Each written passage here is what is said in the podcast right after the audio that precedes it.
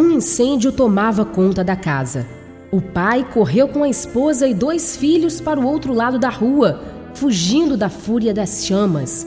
Só então se deu conta que o filho mais novo ainda estava na casa, na janela do andar de cima, envolto pela fumaça que sufocava. O pai correu para baixo da janela e gritou: Pule, meu filho, estou aqui para lhe salvar, pule! Mas o filho respondia: Não, pai, eu não te vejo. Onde o senhor está? A fumaça cobria toda a visão do menino. Ele não podia ver o pai, que insistia: Pule, meu filho, confie em mim. Eu posso te ver. Pule. Feche os olhos e pule. Eu te ampararei. Acreditando no pai, o filho se lançou no espaço mesmo sem conseguir enxergar. O pai o amparou antes que tocasse o solo, salvando assim a vida do filho.